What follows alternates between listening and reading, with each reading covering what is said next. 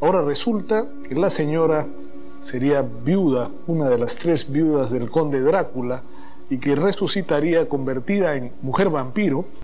Muy buenas, bienvenidos una vez más a Diales Perdidos. El dial de hoy va dedicado a Perú, especialmente a la ciudad de Pisco. En esa ciudad hay un hecho verídico mezclado con leyenda, al que no podemos hacerle la vista gorda. Pero pará, antes de comenzar quiero pedirte que me ayudes a compartir estos videos, porque esa es la única forma de que el canal siga creciendo. Bueno, ahora sí, basta de rodeos. ¿Ya estás ubicado en el lugar de siempre? ¿Apagaste la luz? Entonces, comencemos.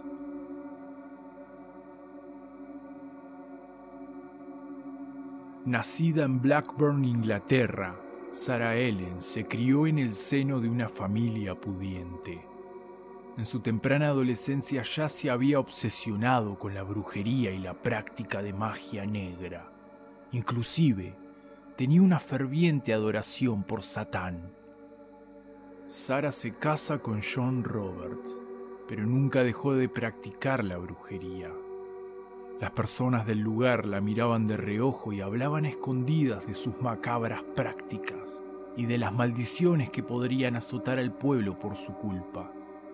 También se comenzó a decir que estaba teniendo un amorío, nada más ni nada menos que con el conde Drácula.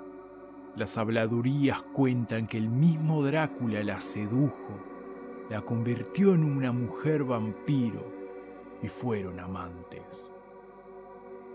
A los 41 años de edad, Sarah Ellen fue acusada de bruja y satanismo. El juicio se llevó a cabo en Blackburn declarándola culpable y condenando a la muerte. Pero la iglesia ordenó que por el temor de que Sara fuese una mujer vampiro, se detalló en la pena de muerte que debía ser sellada en un ataúd forrado en plomo y clavarle una estaca de madera en el corazón el 9 de junio de 1913, a Sarah Ellen la condenaron. Atentos, porque lo aterrador comienza ahora. Antes de morir, antes de su último aliento, Sara maldijo a todo Blackburn y juró que iba a volver a vengar su muerte en 80 años. El problema no había acabado, es más, había empeorado. Entonces se ordenó a John Roberts que el cuerpo de su mujer bajo ninguna circunstancia debía de ser enterrado en suelo inglés. John viajó a ciudades lejanas de Blackburn, intentando sepultar el cuerpo de Sara a escondidas, pero la noticia, la noticia viajaba más rápido.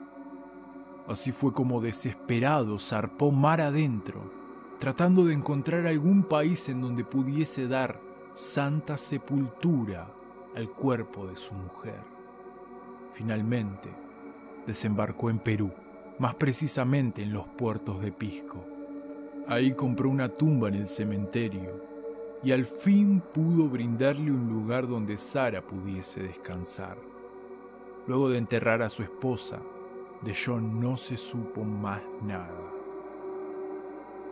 80 años más tarde, en el año 1993, la leyenda de la maldición de Sara había recorrido el mundo y obviamente llegó hasta Perú. Ese día en el cementerio de Pisco junto a la lápida de esta bruja, se hicieron presentes brujos, chamanes de la región, medios de comunicación y simples curiosos a presenciar el regreso de Sarah Ellen. Muchos concurrieron al interior del cementerio portando consigo agua bendita y crucifijos para poder combatir a la mujer vampiro si se presentaba la ocasión. ¿Me estás preguntando qué hubo como resultado? Pues nada, Sara no volvió a vengarse. Algunos creen que las fechas son erróneas y que el levantamiento de la mujer sería cuando se cumpliese un siglo. Pero hasta el día de hoy, Sara continúa descansando. Aquí unos cuantos datos. En un antiguo libro de caja que fue hallado en el cementerio se encontró por escrito la prueba de que John Roberts pagó el nicho número 118 del pabellón San Alberto del cementerio de Pisco. El terremoto del año 2007 que golpeó Pisco, la lápida de Sara se mantuvo intacta sin sufrir daños, mientras que las de su alrededor no corrieron la misma suerte. Con el paso del tiempo, los peruanos cambiaron su forma de ver y entender a Sara Ellen. Dejó de ser algo a que temer, sino más bien la consideran casi como una santa. Las personas le rezan, le dejan flores, le piden deseos y muy buena fortuna. Queremos pedirle ahora porque una amiga muy buena está muy grave. Quisiéramos que la alma que en vida fue, que, que nos haga ese milagro de sanarla. No sabemos si es una milagrosa. No pensamos que sea maldad, que sea mala, porque es una buena alma.